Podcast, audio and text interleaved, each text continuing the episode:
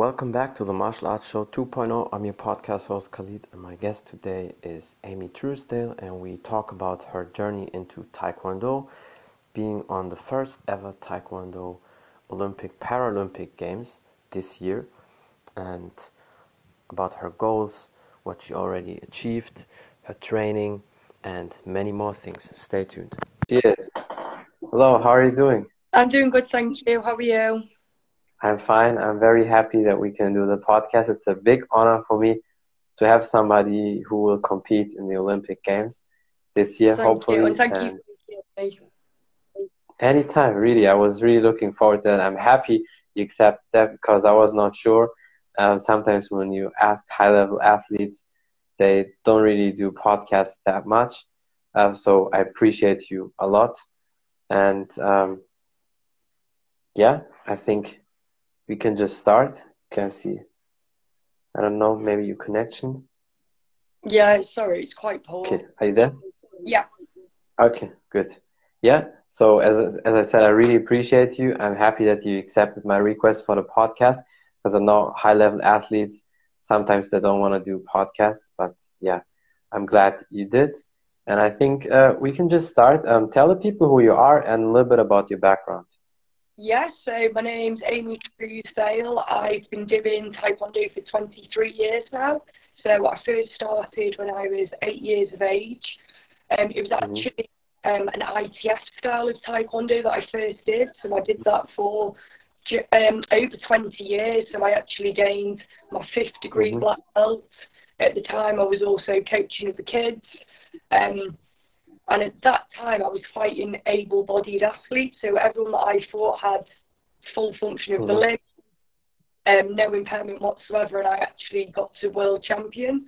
Um, so I did all that able bodied before I actually transferred over to para taekwondo.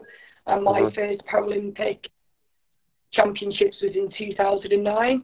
So from then on, I've just continued to promote para taekwondo and keep training which has eventually led me to becoming world champion and the first person to qualify for the Paralympic Games in 2020. Well, now 2021. Mm-hmm. Wow, that's that's awesome. My life. mm-hmm. No, definitely. That that's incredible. Your achievement already so far, and just doing any sports over 20 years is impressive. But martial arts, in my opinion, always um, a little bit more because as you know how hard it is and the risk and everything. And you and even something that's very funny people always underestimate or forget that you can also get knocked out in taekwondo. It's not just in kickboxing mma or boxing. So it's definitely also dangerous. Yeah definitely. I think some people forget it is actually a full contact sport so it is very technical. Mm-hmm. yeah definitely. And that's why it's big respect for you and um, how did you get into um, Taekwondo? Was there a movie you watched and you thought, oh, these kicks are cool, or somebody from your family encouraged you, or how did you start? It was actually both. Um, it was mainly my parents. They just thought um, they had myself and my sister, and they just wanted us to learn a life skill. So they wanted us to have a bit of awareness about the world. Really, they didn't think it was a really self, like a safe mm-hmm. to live. So they wanted us to have a life skill if we did get into any trouble. Um, so that was the main reason why I first started um, Taekwondo. Um, and also as a kid, like watching Bruce Lee movies, you're like, that is amazing. like, I wish I could do the same. Um, so I think definitely my parents and then watching Bruce Lee as a kid was my main inspiration for starting. Mm-hmm. Yeah, that that's like a lot of people. They uh, start because of Bruce Lee, Jean Claude Van Damme, or all these other action stars. And I mean, you're from the UK, so a lot of people probably know him, Gary Daniels. Um, he was also a fantastic action uh, star and also great martial arts of uh, from the new generation. People probably know him more, Scott Adkins. Um, he played in the Expendables and the Boyka movies, and he has also Taekwondo background, and that always fascinated me. Um, like I said to you before, uh, the UK martial arts scene is definitely underestimated. I mean, they're amazing. The Taekwondo athletes, the kickboxing, people. I mean, you have quite a variety of great martial artists. Yeah, definitely. I think like our Taekwondo Olympic and Paralympic team, we are like top in the world. And um, so many mm. Olympic medalists, and hopefully people going to the Paralympics as well. Um, but yeah, I think yeah. martial the UK, it's just it's really big. But sometimes like the media coverage isn't there to sort of get the recognition for these people. But yeah, yeah I do think um, the UK is is very good and it's very versatile because there's so many different mm-hmm. martial for everyone to join in. Yeah. No, that, that is so true, especially Taekwondo and kickboxing is so big there. But as you said, and it goes for all martial arts, sometimes even boxing, because soccer, and especially for us European people, soccer is always the number one sport. So martial arts is always on the last page of the newsletter usually, or just, you know, on the edge, little article about that. But the good thing is then again, we have the social media, we can make it big. And I feel like a lot of UK um, competitor, they have quite big following or great Instagram accounts. I mean, your account is also fantastic when people check it out. Your kicks are just phenomenal. They're on point, and yeah, so you can be definitely proud of you. Thank you. I love it. I just do it every day. So yeah, obviously my kicks are pretty good, but there's always still room for improvement as well. Mm-hmm. Yeah, yeah. I mean, as you said, you have to do it every day if possible, and you probably uh, barely missed any days or skipped any training session, right? Yeah, so my usual training um, schedule, I train twice a day, Monday to Friday. So that's what it's well, my mm. job, I suppose. So it's it's not really work because I absolutely love it, but that's what yeah. my schedule be Monday to Friday, and then mm. the weekend would be time just to recover and then prepare for the next session, which would start again on the Monday. Yeah, that that's awesome. And speak, speaking of of that passion and your job, how did you um, get into um, being a professional athlete, being a professional taekwondo competitor? Because obviously, when you start and as a teenager, you don't really make um, money with that. It comes later, and only if you're the best. So, uh, how was that process for you? Um, so when I started doing para taekwondo, which was 2009, um, I was consistently medaling. So I was going to like major championships and getting good medals, and then I became world champion. Um, mm. So hmm. once I became world champion in 2017, um, our sponsors are actually UK Sport, so they looked into my achievements and thought this is actually somebody that we could invest funding in because they are a medal potential for Tokyo.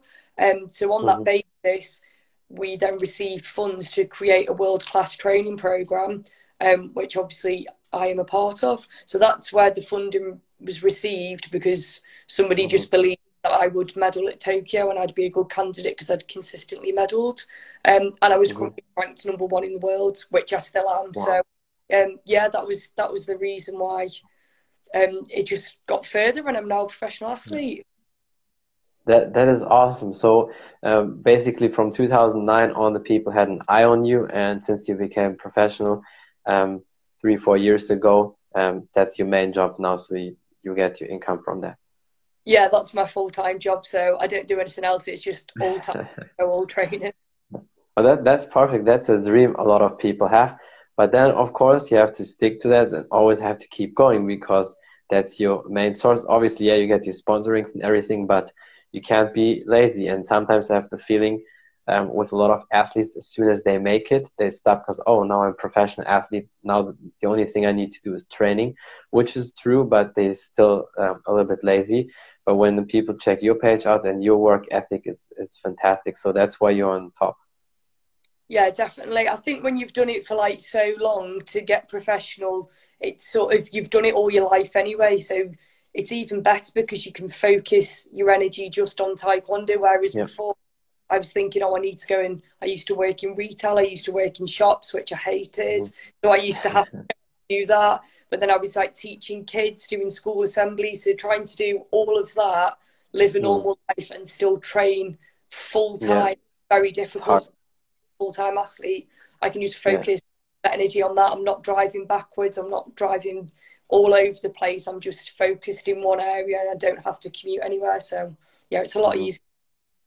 Yeah, that that is probably the best when when you can only focus on that. And uh, speaking of driving, uh, how far did you drive for for your trainings, and did you also um, have to drive to the taekwondo center or the national team because in every country they have always uh, in certain areas the, the national team center and sometimes it's very far away so how was that for you um, i was quite lucky so when I was just working and doing my normal job, before I went as a full time athlete, I would go up three days a week to train with the Olympic team. Mm-hmm. Um, so that would be, say, 50 miles there, 50 miles back, say 100 miles. So I used to do 300 miles yeah. a week. Um, wow. That was on top of training at home, training with the Olympic team, and like doing two jobs as well. Mm-hmm. Um, but I just knew doing all those journeys and all the driving, it would pay off, and it has. So obviously I'm now on the team full time, so I don't have to make those journeys. So from where yeah. I live now to drive, it's maybe five ten minutes to training. So mm-hmm. we're very close to the centre. Well, that that is awesome. And how many um, Taekwondo centers or national headquarters do you have in the UK? There's one in Manchester. So that's where we're based in Manchester. There's one there. Um, yeah, the facility is absolutely amazing. So you've probably seen on my Instagram. Um, you can actually see it's like a massive Olympic facility. So there's um, a strength and conditioning gym. There's a dojang, which is absolutely massive. We've also got um, a little area like a kitchen. We've got a physio. We've got a doctor's room. And um, we've got That's office awesome members of staff. Yeah. Um, we've got recovery baths like hydro pools. So we've mm-hmm. literally got everything under one roof. So it is an absolutely amazing facility. So everything's all under one roof. Yeah, that is so perfect because I think you have uh, definitely a big edge on some countries in uh, Europe when it comes to that. Because I don't really know how it is in Germany because I don't pay too much attention um, for you know the German Taekwondo athletes besides just my coach and the people I uh, know. But I definitely know one thing: a lot of them have to be basically sports soldier to get uh, great earning. That's what a lot of people do because the the centers and the facility are not really the best. Not because there's no money in Germany. Is money for all type of sports, but when nobody has interest or when they don't really invest into that and that's a little bit sad. And i think the uk sports they invest in all sorts of sports and talents not not just taekwondo right?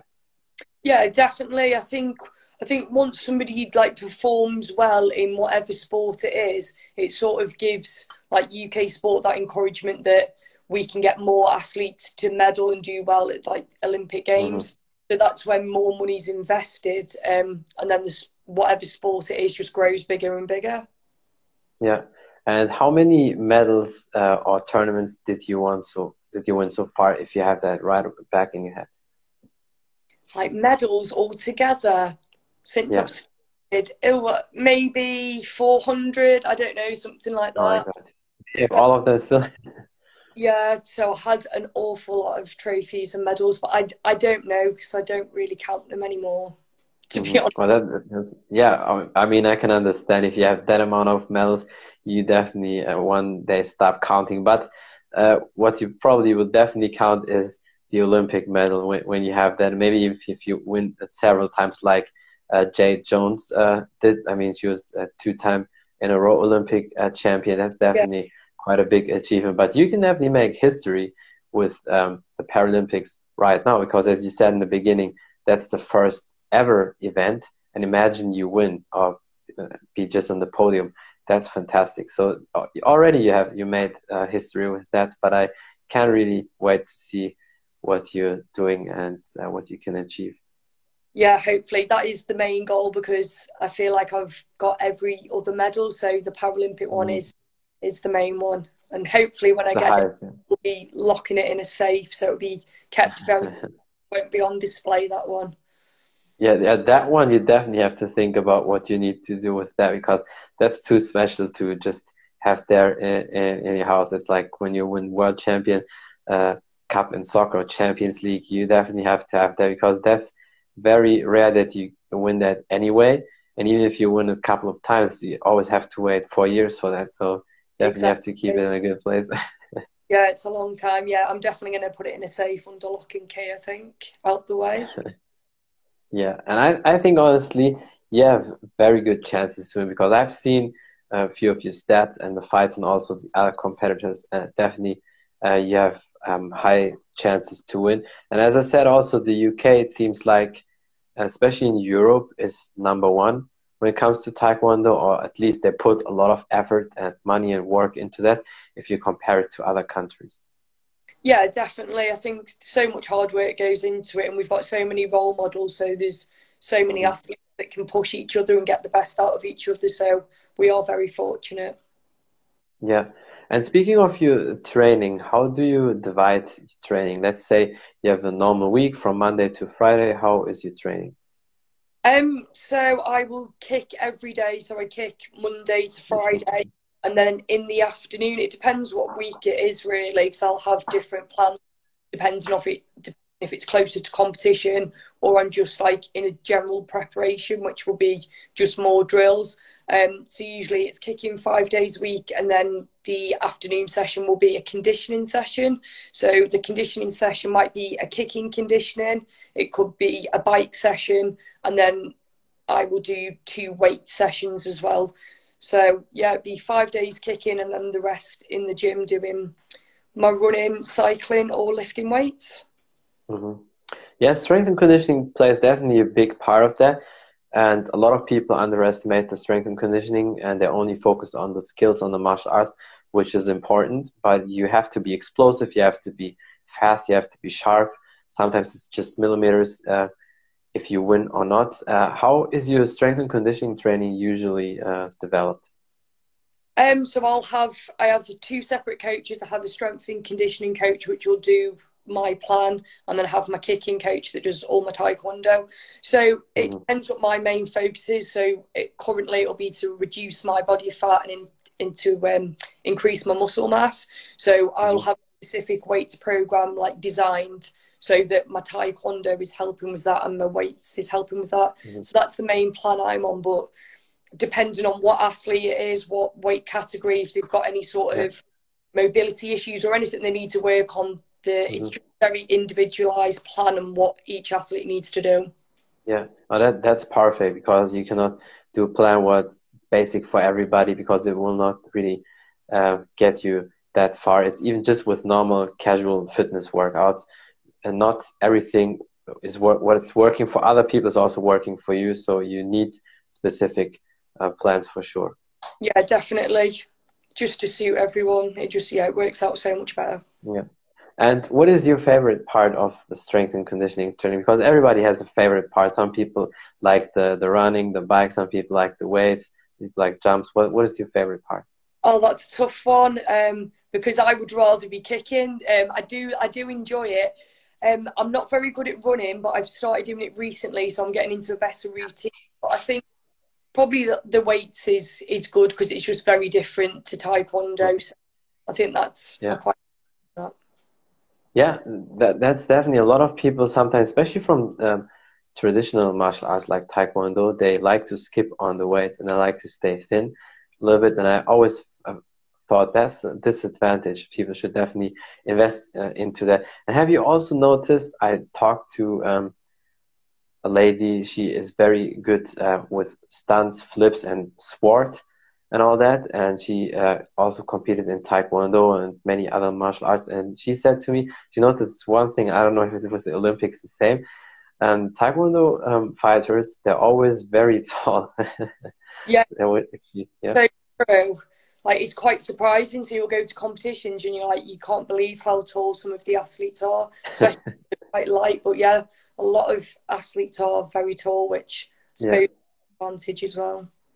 Yeah, and that's the thing. What I mean with then they, they stay thin. Sometimes, let's say um, a woman is five five and she competes at the hundred and ten weight class or so, and then she has um, opponent and the opponent is like five eleven or so, and I'm like, yeah. oh, and with the guys sometimes it's the same also.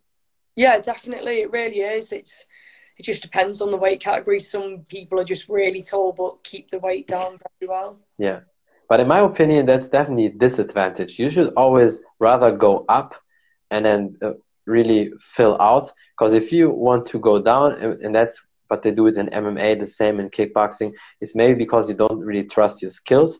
And then you think when you uh, fight in a lower weight class, you have an advantage. Um, I don't. I don't really think it's like that in Taekwondo. I think if you look at, say, for instance, how the girls in minus 49 fight and then Jade Jones's mm-hmm. category at 57, it's an entirely different game altogether. Yeah. So someone like Jade, if she was to move up a category, she'd be in 67. So it's like another 10 kilograms of weight she'd have to put on. Mhm. And now she's like a full grown woman. It just, you wouldn't do that. It'd be very difficult for her to put that Yeah, sort yeah. on. Um, so yeah, I don't know. It's quite. It, I understand, like with other martial arts, they would do it for like a health aspect to put on the weight to move up. Yeah. But I think in Taekwondo, because the games, like the whole game changes with the weight Mm-hmm. category, people don't tend to move up that much because it's quite a big jump. Yeah, yeah, that's the problem when it's a big jump. And also, speaking of the weight, do you uh, do weight cut like they do in the UFC with sauna and um, cutting the water out, and then you weigh in, and then you rehydrate again, or do you do it more with nutrition? Yeah, we've got um, a nutritionist um, at Taekwondo, so everyone's got an individual plan of how to reach their weight goals. Um, me personally, I don't need to sort of, I don't need to cut weight. I don't really need to lose weight. My category is plus 58 kilograms, so I'm well over 58, and everyone in my category is well over 58. So I don't really have to do it like that. But I know the athletes that do make weight, they're on quite a sensible plan a few weeks out to gradually lose it. Um, and that's it, Yeah. really done as safe as possible. Um, and now Taekwondo have a 5% rule. So if you're um, an athlete, if you weigh in um, on a Friday night, for instance, you can only be 5% over the following yeah, yeah, if you're anything over that, you cannot fight. Because I know, like UFC fighters, they might weigh in at like 110 pounds, and then they're 135 the next day. yeah, yeah. So it's just a lot. It's very. It's just a safe way to do it, Mhm. really, with five percent rule. So just ensures that everyone's hydrating and fueling correctly for the match. Yeah, that that is a big problem, and that that's that's good that they do it in Taekwondo like this because in MMA there's only one organization, one FC. They do it. Um, they do hydration tests, and they're basically the same, like you said, with the five percent, because that's healthy. The other thing is unhealthy. I know in the UFC they have the Performance Institute, and in the UK you also have the UFC gym. There are some people, and I, and I saw also Bianca. Uh, Bianca Walkden was there in the in the gym as well.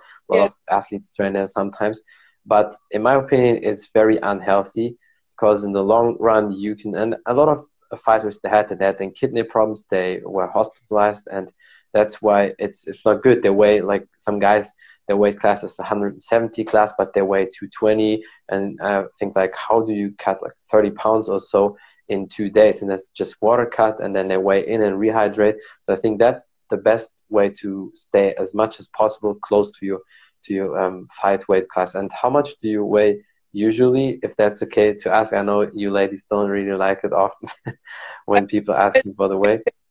Like around 66 kilograms, which is Mhm. quite light for me. Usually, like the last few comps have been about 70, but I think this is just a better weight for me now that I've Yeah. reduced body fat a bit. So I'm about 66 at the moment. Well, then So you cut eight kilos then. Oh, yeah. But most of the girls in my category weigh 80, 90, 94 kilograms. So I'm the lightest, one of the lightest in my group because there's sort of like no limit. And there's only Mhm. three weight categories for para taekwondo for the females, which is minus 49, minus 58 plus. Um, so the plus ladies are really tall and some of them are quite heavy as well. So yeah, that's basically your weight class, basically in heavyweight. So everybody can. Basically heavyweight, yeah. That- that's that's very aggressive. Imagine you have an opponent, and um, she weighs 90 kilos. I mean, first of all, she must be definitely very tall. Because would you say if she's only five five or five seven, and she weighs 90 kilo, 200 pounds for the American people who listen, that would be definitely at a disadvantage because you're then short and stocky and very heavy. So so they're probably very tall when they when they weigh a lot. Did you ever face somebody that heavy? Yeah, both. I've got one girl that's 90 kilograms who's Oh extremely my the category and one that's 94 that's very small. And then I've also got girls who sit around 60, 70. So it's like I'm in a different weight category every time I fight because I've got the really tall ones, I've got Yeah. the small, I've got the Wow. ones. So yeah, it's it's very different because even though they might be a little bit slower, they've still got like the weight and the force. Um, yeah, that's kicks. And obviously, Taekwondo is on an electronic system, so that if they do one big shot, it usually registers a point. So Yeah. just things you've got to take into consideration, really. Yeah, but but that's very interesting. I mean, ninety kilos for a woman. I barely, I never saw that in any martial arts competition uh, in my life, whether it's uh, in the UFC, in MMA, in kickboxing. Ninety kilos. That's very aggressive. So that lady must have been like six foot or so. Yeah, well over six foot. She's very tall. Like she just she doesn't look oh, overweight. Oh, she's slim. She's just very tall with it. Mm-hmm. And was it very hard for you to deal with that, or was it easy because you're quicker, you're faster, and then you could um, close the gap? I, th- I think it's, it's still challenging because the legs come up quite higher, so it's like you've got to try and get get around that leg yeah. But keeping yourself safe. So, yeah, you just got to work differently with different opponents. I think. Oh my god, that's awesome! But I think that probably shaped you definitely a lot. I mean, to to compete um, against a lady who is that heavy, that, that's that's crazy. Because it probably barely happens to any lady then. Yeah, I'm used to training with like the boys in my group, so they're not that heavy, but they are heavier, so they push me as well. Wow, that that that's incredible. So, just that alone, big respect for that. And how uh, tall are you? Five seven ish. But yeah, that's normal for for a woman. But I mean, uh, still, you know.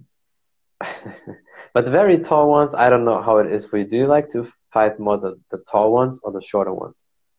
to be honest, I don't mind. It's just I do, like when I go into a match, I don't think, oh, she's tall, she's small. I just think, how am I actually in this match? So yeah, it's something I take into consideration. I think if people start thinking, oh, she's bigger than me, she's smaller than me, once you get into that mindset, so I think if you mm. focus on that, you're already going to lose the match. So you just need to focus on like your game plan, what you're going to do. Yeah. And, oh, she's tall. It's just one of those mm-hmm. things that's yeah. the way that you just have to fight yeah. whoever's against you. No, definitely. In my opinion, the the weight and the and the height says nothing because at the end of the day, it's all about your skills. If your skills are way better than your opponent, the opponent can be six foot, whatever, and just way more heavier than you. But if you have better skills, you will win for sure. So I, I think a lot of people think it's always an advantage because for whatever reason, I can understand from a guy's perspective. I don't know how it was um, for the ladies, but in, in school back then, as a kid or teenager, was always the tallest uh, boy, or, and then heaviest also was always the, the strongest and has more power and could beat everybody, which is probably the case when uh, the opponent is less skilled. But when skills come into play, the, the height and the, the weight doesn't matter, in my opinion. Yeah, a hundred percent. I think especially with like martial arts, there's so much more to it. It's not just mm-hmm. about kicking hard. Like you've got to have yeah. good coordination. Your timing's mm-hmm. got right. You've got to make sure your distance is right. You've got to be quite yeah tactical and quite smart. Um, so all those mm-hmm. things will outweigh if someone's heavier or kicks harder. Anyway. Yeah, no, that's so true. But I, I honestly like to spar and. Uh, to train with the heavier people and with the tall people because I'll, then I can really blast and really go hard. And because with the lighter ones, sometimes, man, because I kick very hard, and even that my heavyweight people have sometimes problems with that. I don't know if it's the genetics uh, thing also, but I also train very hard for my kicks. I do drills like my my butt honestly is all the time sore.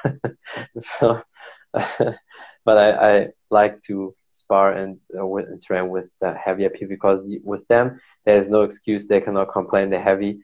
Yeah you cannot go hard with them. But of course the the lighter people is better for your speed and as well so i mix it up with everybody. Yeah definitely i think i think that's a good idea but yeah it is good going with the bigger ones because you do they do push you more and you can go like mm-hmm. full force then yeah for sure and so when you prepare for a competition do you have a shorter fight camp like four to six weeks or eight weeks? Um, what time frame is good for you?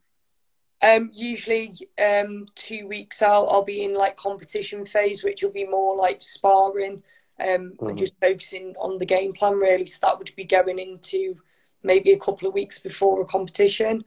Um, mm-hmm. That would be it really. Then we'd fly out uh, maybe three, four days before, train for the three, four days, and then it'll be fight mm-hmm we'd return home. So that's usually how it would work for us, unless we did have a training camp first, which again would be done a couple of weeks before the um, competition.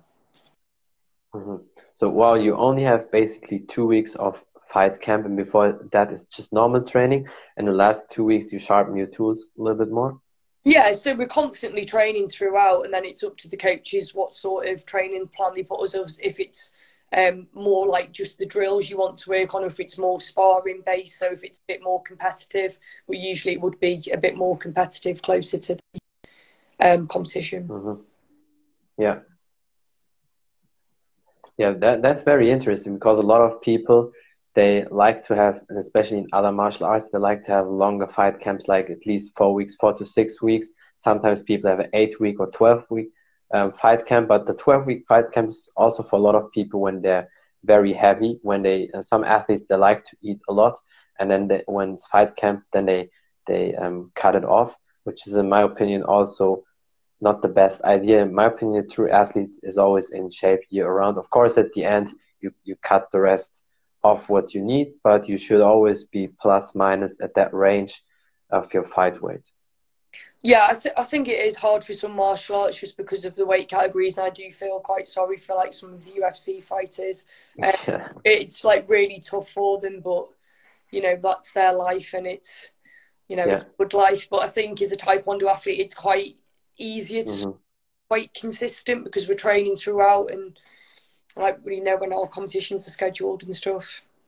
Yeah, no, that I, I definitely agree. And what you do is that you're basically always ready, and that's in my opinion the best.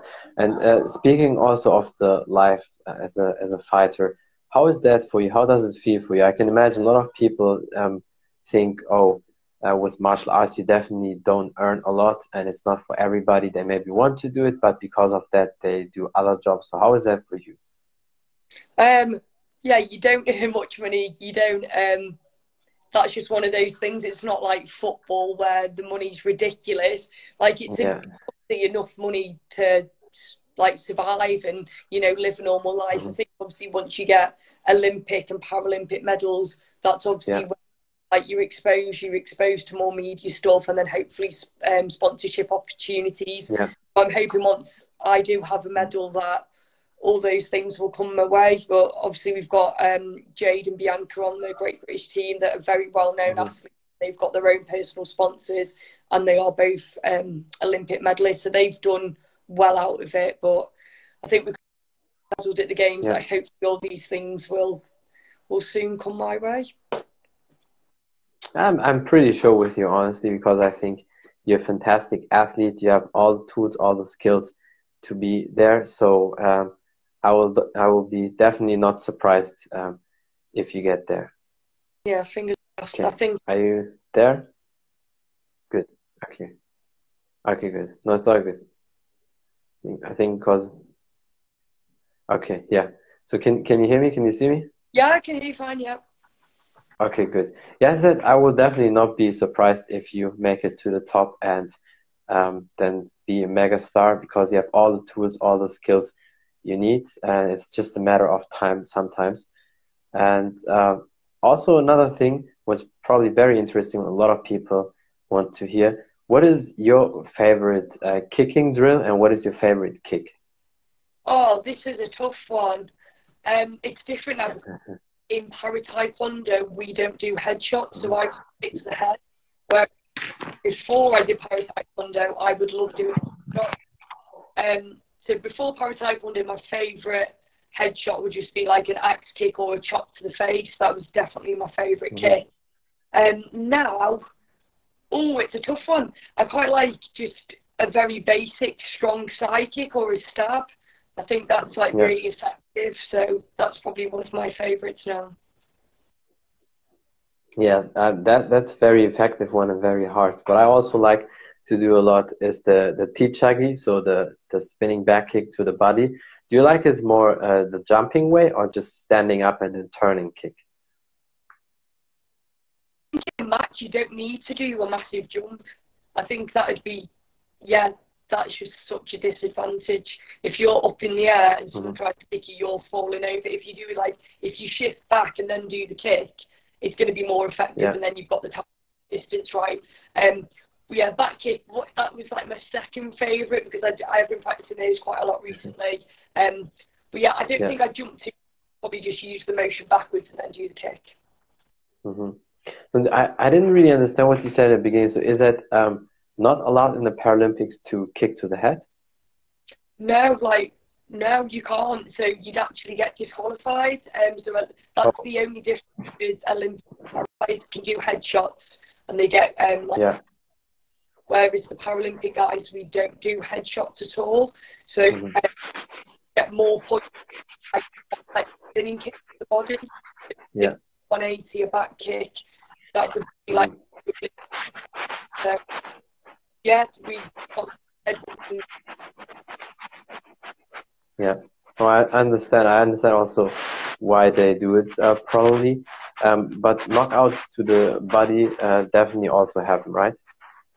Yeah, it, it, like it's safe, yeah, Mhm. to do the headshots because there is a lot of that. hard to block and- But uh, just just in case, um, but just in case, they still uh, wear or you still wear a headgear, right? Even though the, the head kicks Yeah, are we- not yeah. allowed, but just in case. yeah. Yeah, we still have to wear head guards as well. Yeah. Yeah, no, that, that's very interesting. So that's probably the main difference between the Paralympics and then the, the other, the Olympics, the competition. Only the kicks. Yeah. Because technique is the same, everything is the same. I, I mean, I've seen your videos, I've seen your stuff. Yeah, Yeah, we've got the same like electronic system, the same like round time, so we fight for three two minute rounds. Um, yeah, everything else is the same, just not the headshots. hmm Yeah, yeah. I mean, I definitely understand they probably don't want to risk too much with that. So, um, but it's very interesting, and especially how people deal with that. But again, in my opinion, you're already on the way to be a mega star, and I really like what you do. And yes, anything else you want to say, maybe, or something you want to promote? Um, no, just if anyone's watching, you're more than welcome to follow my Instagram page. See,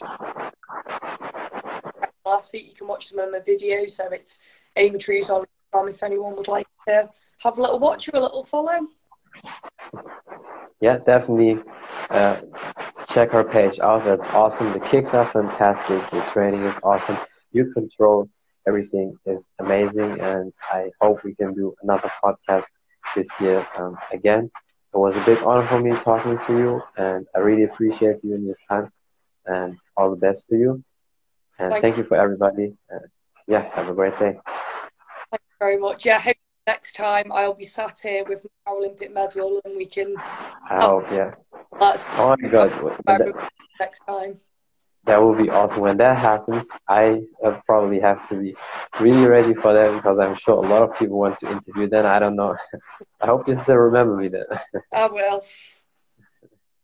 okay, that's great. Then yeah, have a great day, and thank you for watching, everybody. And yeah, till next time, bye. That's it from the Martial Arts Show 2.0. I'm your podcast host Khalid, and my guest today was Amy Truesdale, and we talked about her journey into Taekwondo, being on the first ever Paralympics Taekwondo Games this year, her training, tips, tricks, advices, um, her future goals, what she already achieved, the UK Taekwondo scene in general, and many more things. Thank you for watching. Thank you for listening. Until next time, bye everybody.